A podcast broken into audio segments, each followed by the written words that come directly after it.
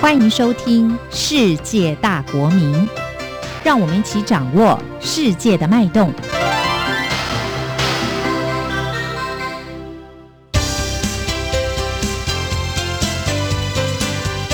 公民新世界。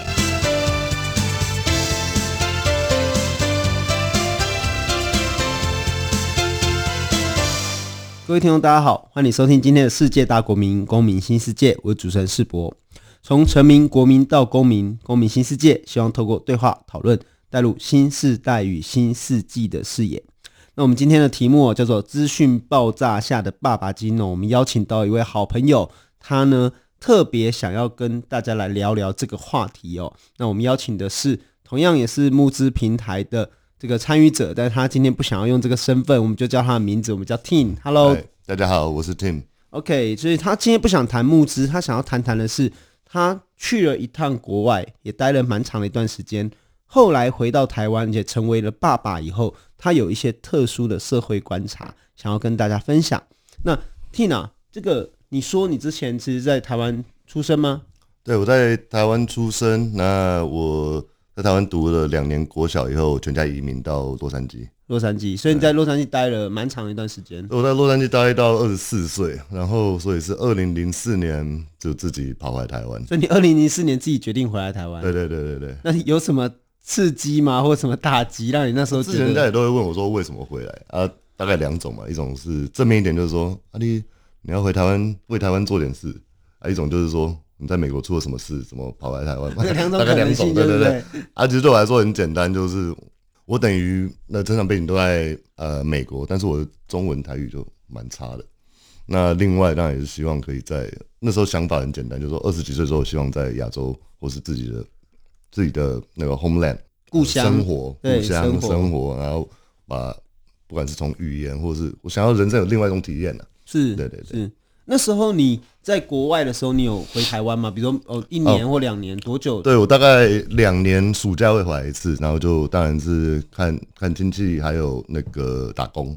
是是，哎、欸，这样算起来，你说你小学二年级的时候出国，那大概是哪一年？九零年代吗？对，八九年。八九年，八九年的时候去出国就对了。OK，所以你说一两年内会一两年就是都会回来打工，对，有印象，心对印印象比较深，但是从高中、大学大概两年一次，然后回来就去做 intern，所以那时候来台湾也，不管是从工作上或什么都已经都有一点点基础啦，是是也算是熟悉啦。对，对对，而最重要的是，你从短暂的停留，然后到最后决定要在二零零四年回来台湾，嗯、其实这毕竟还是有一个蛮关键的一个选择嘛。嗯，对，不过。真的二十几岁，智商也没多高，说来就来了嘛。所以你说觉得是一种，也是一个冲动。对，老实说啊，不是啊，也也是一个冲动，也是一个对对对对，也是一个感动。不是什么，不是什么很有很很有什么计划性的，没有没有。是是，但是你说这样子，你看从二零零四年回来到台湾，算起来已经也回了十六年了。对啊，所以呃，等于我人生有一半以上其实是在台湾呢。是是是，那你说回来到台湾之后，其实二零零四年到。这个到现在，其实你还记得那时候刚刚回来台湾，你最直接的感受是什么？嗯，我就有三个，呃，第一个是我回台湾，然后要租房子，看了半天，所以第一次看到套房，哦，他就觉得哇，好小间，啊，看了半天发现说，多看的更小间的，就觉得哦，这间也还不错，这是一个。然后呃，但是我觉得这也是都市跟像我那种美国比较比较是。那个地方比较大。另外一个是工作上，就但是那时候本来就有心理准备，就是工作上，因为文化上，我们台湾呃人跟人之间没有美国那么直接嘛，是，所以如果你有以工作上的话，沟通成本会比较高，但是我觉得那是一个好的学习嘛。那嗯，沟通能力是蛮重要的。是，那呃另外一个当然社会上的话，大概就是红衫军吧。是，呃，因为那个那个的规模大到跟我从小的理解不太一样。社会运动的对社会运动，那所以有两个，一个是哇，原来有这么多人是这样想，是，然后另外一个是说，台湾的确是一个虽然民主制度没有那么久，但是上街头发表意见等等，在某方面不会比美国差。是，所以刚回到台湾，其实最直接感受的社会冲击，你刚才提到，其实包括生活、嗯，工作，嗯，乃至于社会，对，啊，其实都有很大的不同。那在在这样子一个三个冲击上面呢、啊，你觉得这十几年来当中有没有有没有什么变化？我觉得变化很好玩，因为它它除了台湾的变化，那我因为我毕竟家人啊，还有我的至少呃成长背景其实在美国居多，所以在某方面我们永远都会说，哎、欸，那这是台湾的变化，还是这是世界的变化？嗯嗯嗯。那我觉得绝大部分是世界的变化。那当然就包含了科技的进步等等，因为像我们这个年纪，我们是从没有网络到有网络，没有智慧型手机到有智慧型手机，甚至从没有网络到拨接到对对对。所以呃，在某方面蛮好的，我们是人类历史上唯一一代是这样的，对，至少在成长跨越了，跨越了，我们 analog to digital 是是。那呃，所以这些呃这些变化，你看我在台湾到现在有过四次总统大选了，是。对。那美国也是一样，是。那从那个不管是左派右派这样 swing 到以前的社会问题到现在的社会问题，那我有时候跟朋友开玩笑，就是说，哇，我从出社会到现在，应该说我念书到现在，经历过好几次世界性的灾难嘛，是。对啊，有那个呃，读大学的时候有泡沫化，是。那 dot com 泡沫化，然后零八年有那个金融风暴，是，现在有这个 coronavirus，所以。这些呃，这些变化当然都是，我觉得那就是时代啊，就是有些是进步，也是退步，也不能说退步，就是变。了。是。是，就我都还记得，我以前念，就是你待会回台湾，嗯，前后，嗯，一年两年左右吧，嗯，我都还记得，我那时候光要写一封信给女朋友，对，我都还要先打在磁碟片上面，然后去找一个有网路的电脑，对对对对，然后才能够把它复制，然后到这个信箱。对，然后再把它传出去。所以你你写的时候会比较认真写的。对对对，就是就是很难想象，就是说随着你看我前两天，应该说今天早上，小朋友吵着要看那个巧虎，对，他已经会自己会滑了。对啊，就是他才一岁多，他已经自己会去滑那个手机，他知道人性的本能就都会这对，不用教他。所以其实世界的变化，就是对你自己而言，就是从世界走了一遭，后从台湾到了美国，又回到台湾，嗯。你怎么来看？就是说，哎，目前包括你刚才提到一个蛮关键的事，嗯，我们看到的台湾变化，有时候可能不只是台湾，对，而是世界整个都在变化。对，那你又怎么来看我们台湾目前在国际上面的角色？你从这样的一个穿梭啦，其实我相信你回台湾，你还是会去美国看看妈妈，你还是会吸收到不同的资讯跟刺激。你在这来回穿梭的角色里面，你又怎么来看台湾的？呃，从我们小时候从家里的教育，我们看书到等等，就我我我觉得啦，从我的角度，我一直觉得我们台湾有非常非常好的体质，但是我们把自己的角色看得很小，我们觉得我们是强国或者世界的，要么就是孤儿，要么就是筹码。我我一直觉得这是一个很蛮可惜的地方，因为所有这些刚刚讲到的角色，我们的特殊处境，我们的，但是我们所有的特殊处境，我们觉得是不好的东西，其实是我们最强而有力的筹码，是，而且。今年你看就很明显了，同样这个问题，去年问我跟今年问我就又不一样了。是是，对。那我们从我们的呃历史，现在社会的安定，到我们跟不同，我们有不同文化的融合，甚至我们的地理位置，呃，现在应该很清楚的就是我们的角色不只是呃什么社会的一员而已，我们在某方面应该可以做比较相对领导的的的角色。这对于国内国外。都有差，你要自己有兴趣，人家才会理你嘛。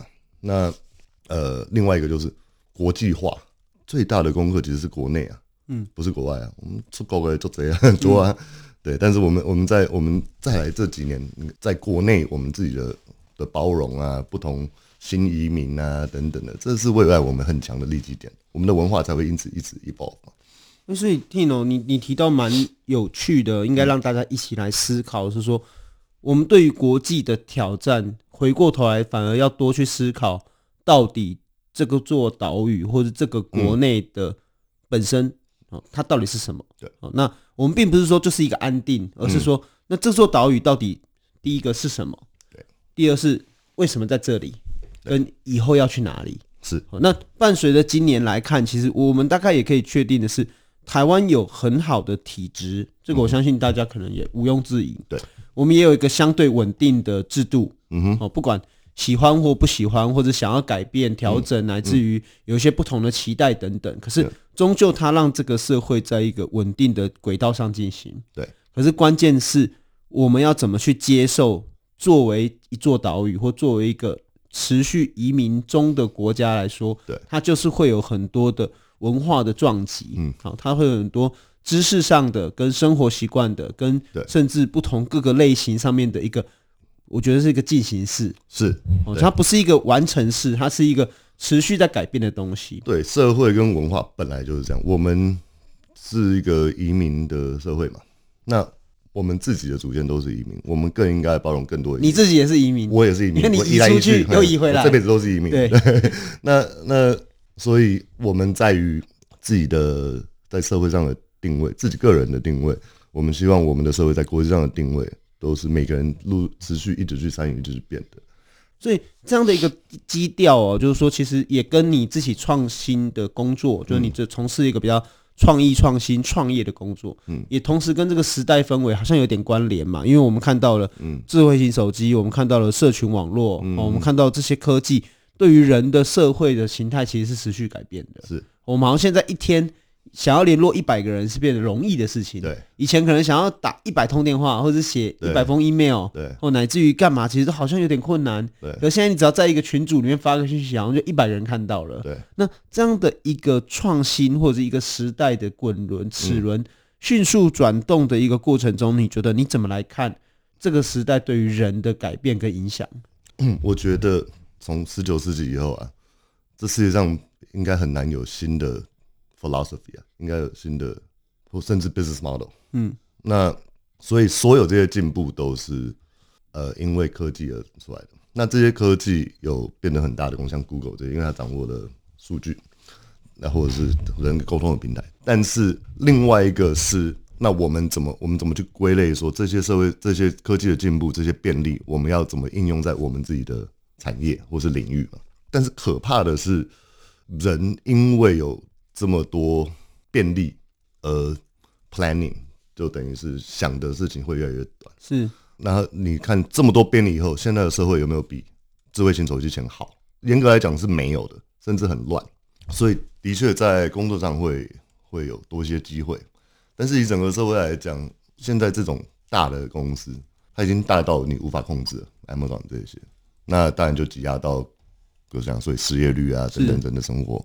那另外一个就是人跟人之间的沟通啊，等等，甚至我看最现在那个青少年忧郁症是应该比以前还要严重。是我们的物质生活应该比我们小时候好了。是，但是整个社会上的氛围是变差的。那这个是值得大家要去，它可能是一个过渡，希望它是一个过渡期。是，但是我我觉得还是要回归到呃，我们怎么去分类，这是我们的核心价值。然后这些是工具，而不是被工具牵着鼻子走。所以等一下，Tim 会谈一个蛮有意思哦，因为尤其你自己变成爸爸以后，你其实这是一个很辩证的话题，因为你一方面做一个很创新、创意跟创业的工作，其实你也是等于是一个，也是一个小资本，也是开始去思考我们怎么让这个社会变得更方便。是，好，但是在同时方便的过程中，你也意识到了，就是人的个体化、哦零碎化，那。所导致的另外一个问题是，那大家对于核心价值是什么，或者是这个社会到底有什么什么东西是比较没有被不应该被改变的事情？其实你有一些不同的思维哦。好，世界大国民公民新世界，我们休息一下，马上回来。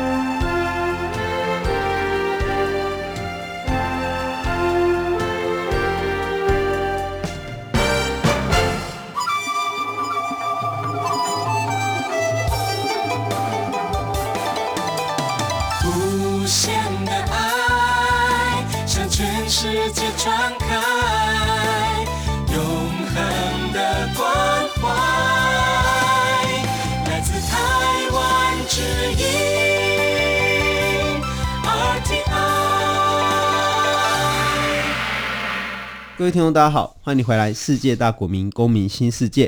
我们这一集邀请的是 Tim，他来跟我们谈谈在创新创意与创业之外的其他想法。他来谈谈他自己对于这个资讯爆炸时代下，这个作为一个爸爸，他到底有什么 murmur 跟思考？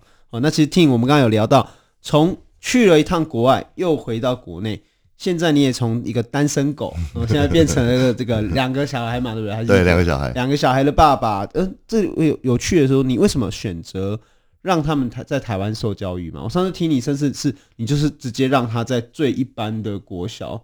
对啊，本来就应该要这样。是，那你那时候怎么怎么有讨论过吗？你有讨论过要，比如说要到国外上学，嗯、或者甚至是到不同的学校？我觉得还是回到那个呃，一个父母该有的角色是什么吧。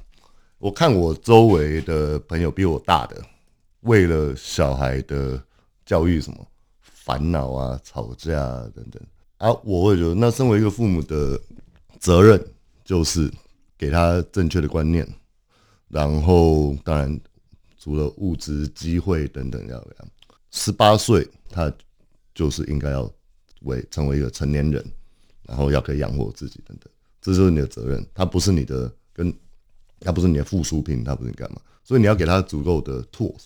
那另外一个就是我们我我这一代很多是呃把小孩送去国外嘛，OK，所以那这个有好有坏，好的就是变得很独立。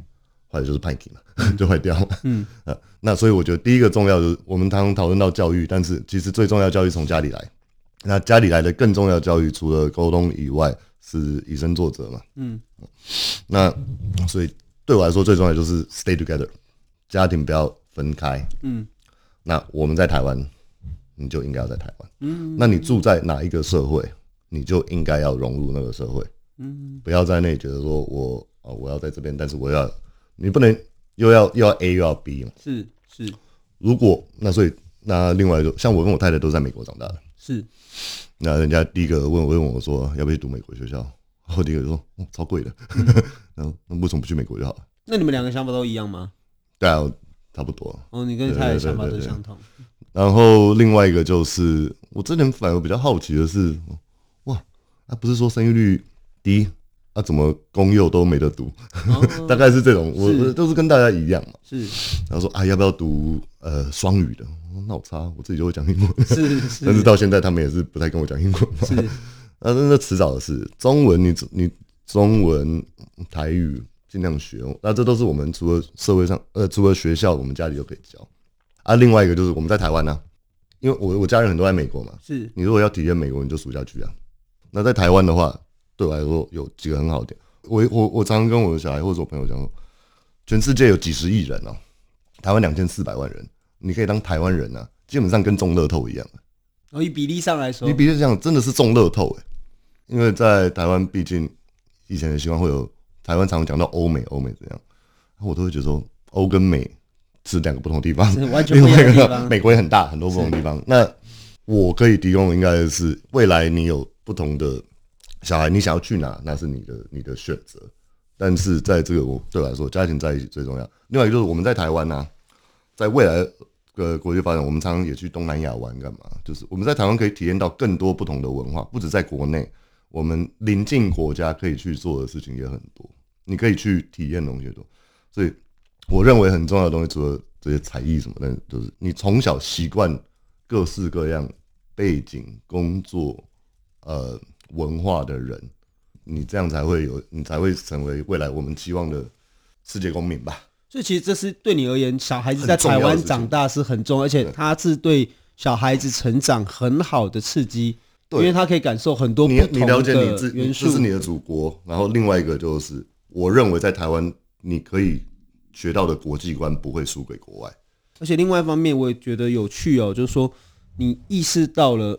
就是因为你出去了又回来了，所以你觉得小孩跟家长最重要的是在一起，嗯，如何能够让爸爸或妈妈直接的跟小孩子相处，对用你自己的方式来教教导他们，或者是陪伴他们，其实才是一个最大的关键。对，因为我常常听到大家讨论社会问题，然后讲到后来结论都是 教育出问题。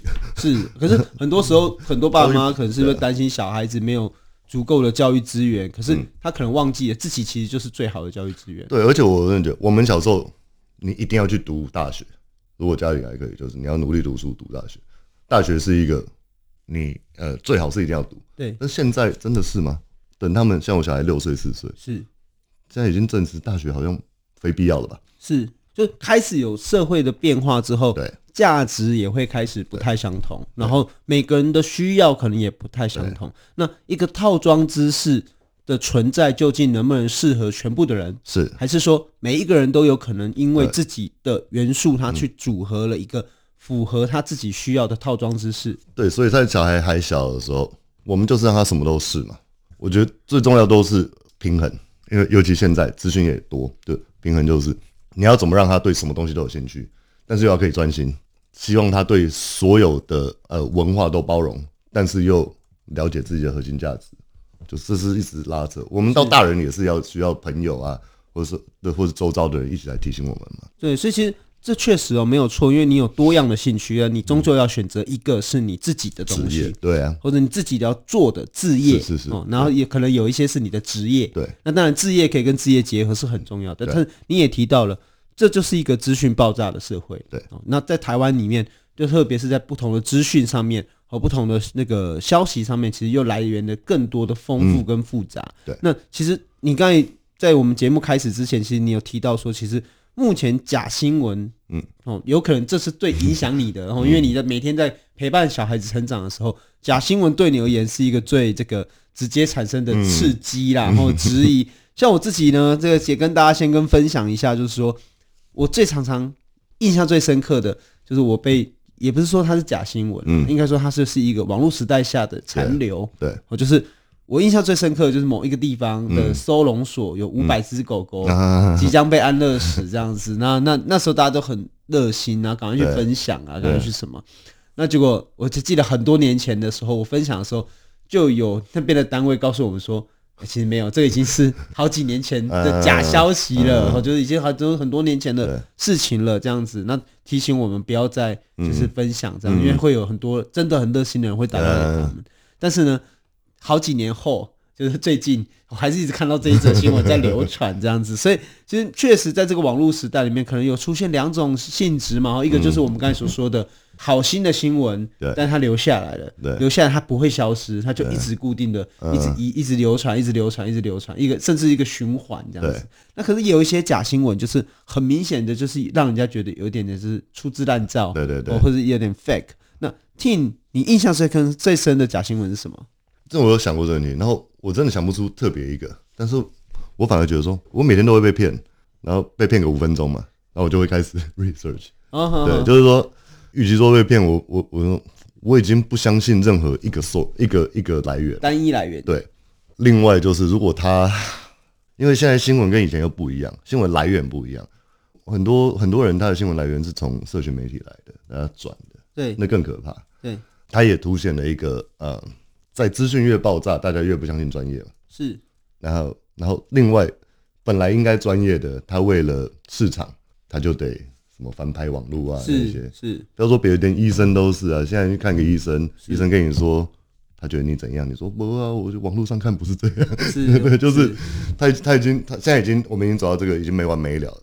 所以对我来说，我觉得说我每天看到所有的新闻，其实你要知道这世界上发生多什么事情，也不用花多少时间。是，老实说，我这边先跟大家分享一下，其实这是一个很吊诡的，嗯、就是说，因为当你能够得到的消息越来越多的时候，其实有时候只是。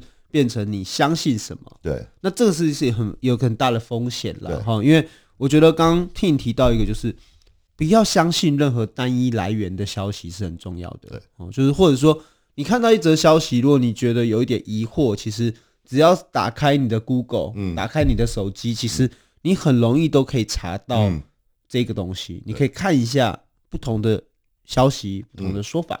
对那第二种呢，是我自己的习惯哈，也跟大家分享，就是说我通常都会看到一个让我很生气或者有一点想法的东西的时候，我通常都会等一下，哦，等等个，只要等个半天左右，有可能就会出现另外一种不同的说法，哦，那或者是另外一个不同的意见。那当有第二个意见、第三个意见出来的时候，其实稍微比对一下，对，大概就会知道大概的真相是什么。对，然后我觉得这时候核核核心价值，虽然听起来很老套，核心价值跟立场是两件不同的事情。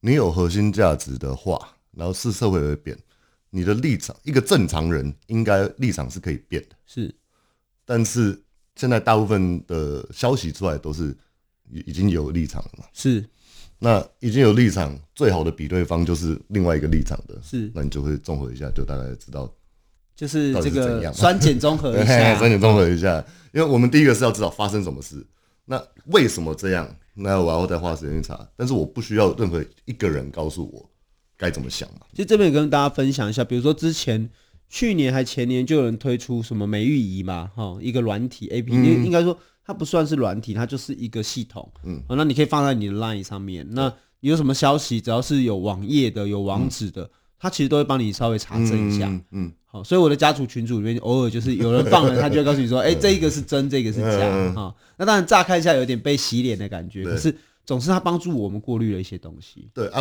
我的做法会是这样，我觉得因为这些网络的便利造成我们现在的困扰，我就更不会去相信另外一个网络问题来做。是，我我比较像可能太老派，是这样子。我连用像那种 Face Facebook 好了，是它刚推出的时候我们就就都有，但是我从来就很少很少过。是。啊，我一天看 Facebook 大概就是脏脏一点，就是我早上上厕所的时候，是是，因为它不会让我心情比较好，是，我就不去看。而听你也提到一个事情啊，就是说，呃，在我们也许不用去相信这个媒体，就是如同后来就有人讲说，那如果美玉仪告诉你错的资讯呢？好，或者是他把对的说错的呢？所以其实我不能只靠一个人，对，就重点是你自己怎么去思考这件事情哈。其实这也是一个持续的。磨练的过程，因为他就告诉我们，或者是我们自己必须开始意识到，这是一个自媒体的时代。嗯、那当每一个人都是媒体的时候，其实讯息的来源本来就会是爆炸的。对，好，因为它就如同可能现在小朋友再过五年、再过十年，他已经没有办法想象什么叫做老三台了。对，他也没有办法去想象，哎、欸，原来有线电视只有一百台，而现在已经不止一百台了。可是如果你回到 YouTube 的角度呢？YouTube 它的频道。有多少频道主？每一个频道主其实就只得一台。而且你想，在 YouTube 之前，我刚回到刚刚说到文化的冲击，我就我忽然想到一个，就是开电视，从四十九到五十八嘛，我们总共有我们台湾两千四百万人，有八台还是九台。新闻，二十四小时哦，二十四小时的新闻台。是，而且老实说都没有真的报多少新闻，是，这也是一个很不可思议的东西。是。对，所以这是一个结构性的问题，然后就是说，我们随着这个新闻频道的扩张，它当然就造成了大家对于这个我们要如何得到那么多讯息来源的困扰，所以就开始用行车记录器吧，对，或是开始查网站。他们也要竞，他们也要竞争。对，那他要竞争，就是就回到那个，就是这种东西，大家来看，你你边骂你边看嘛。是，所以其实回过头来，我们来看的就是说，诶，我们嗯如何。应该这样讲，我们可能很难像过去一样告诉小孩子说这个是错的，嗯，这个是假的，嗯。而同样的，我们可能要教他的是如何去分辨，嗯，真的跟假的的能力，嗯。那他自己会去想办法。那其实一个一个角度来看，第一个是给他一点点时间，嗯，给这个消息有点沉淀的机会。那第二是最重要，应该是养成自己习惯这个 Google 的习惯，哈，习惯。Google 甚至用不同的方式得到不同讯息来源的习惯，我觉得这个是一个关键。